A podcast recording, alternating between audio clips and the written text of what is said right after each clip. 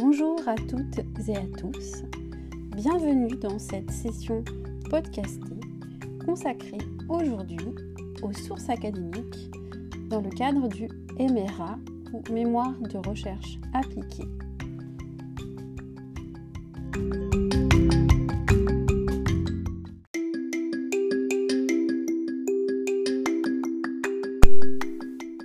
Une nouvelle fois, il vous faut revêtir votre costume et votre posture de détective afin de chercher les bons indices et d'engager la bonne démarche qui vous permettra de dénicher non pas le coupable, mais plutôt les preuves qui vous aideront dans la construction des éléments de l'argumentation de votre MRA, soit la problématique, mais aussi les hypothèses et la rédaction, vous permettant ainsi de boucler votre enquête.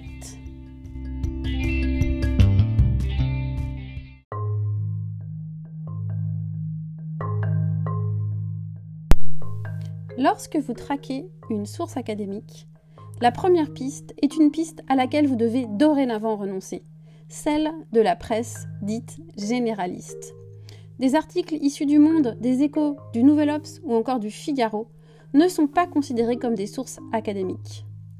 Ils peuvent néanmoins vous aider, car ce sont de bons indices quant à des tendances d'actualité, voire même des noms d'auteurs de sources académiques.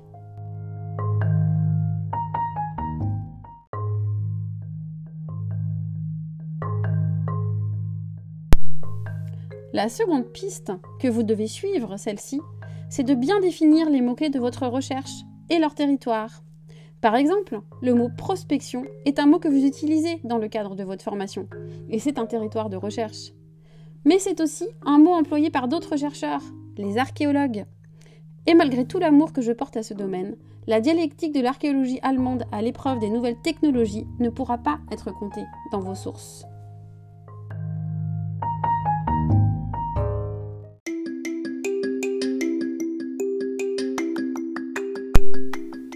Une fois que vous aurez trouvé des articles ou des ouvrages qui semblent bien en lien avec vos mots-clés, vous aurez à entamer une seconde phase d'enquête sur la source, comme vu en cours. Vous ne pourrez pas faire l'économie d'une première phase de recherche un peu approfondie. Observez le titre, scrutez les auteurs, vous attarder sur le plan et lire le résumé.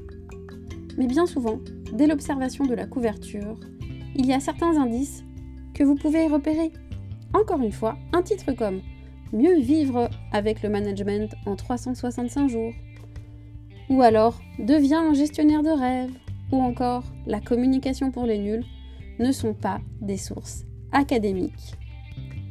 Sans compter la présentation de la couverture qui peut parfois vous donner aussi des indices. Des pictos en veux-tu en voilà, des pouces levés dans tous les sens et des sous-titres tels que Validé par Vincent Bolloré vous indiquent bien souvent qu'il ne s'agira pas d'une source académique.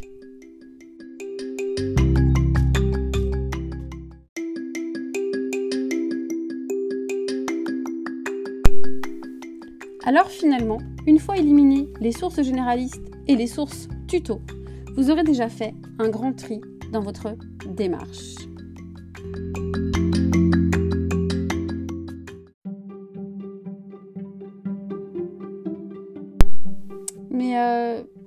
Clémentine, ces sources, à quoi elles vont nous servir déjà? Ah oui Les sources académiques vont vous aider à construire et à affiner votre problématique, vos hypothèses et votre confrontation documentaire.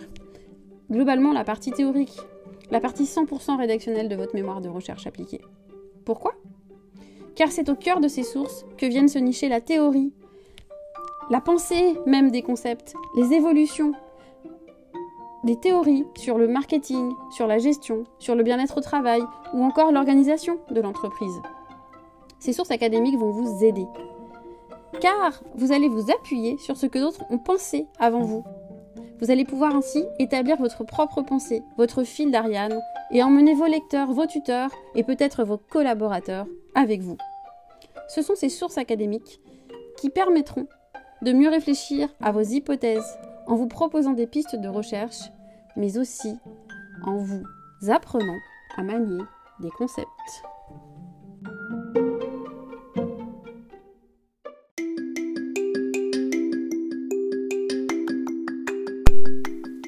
C'est pour toutes ces raisons qu'il vous est demandé de les apprivoiser, ces sources académiques, de les connaître et de les maîtriser. Pas pour devenir des perroquets, mais au contraire pour construire un discours qui vous sera propre. Affirmez votre posture, vos idées, votre déroulement. Grâce à vos sources, le chercheur, la chercheuse, c'est vous.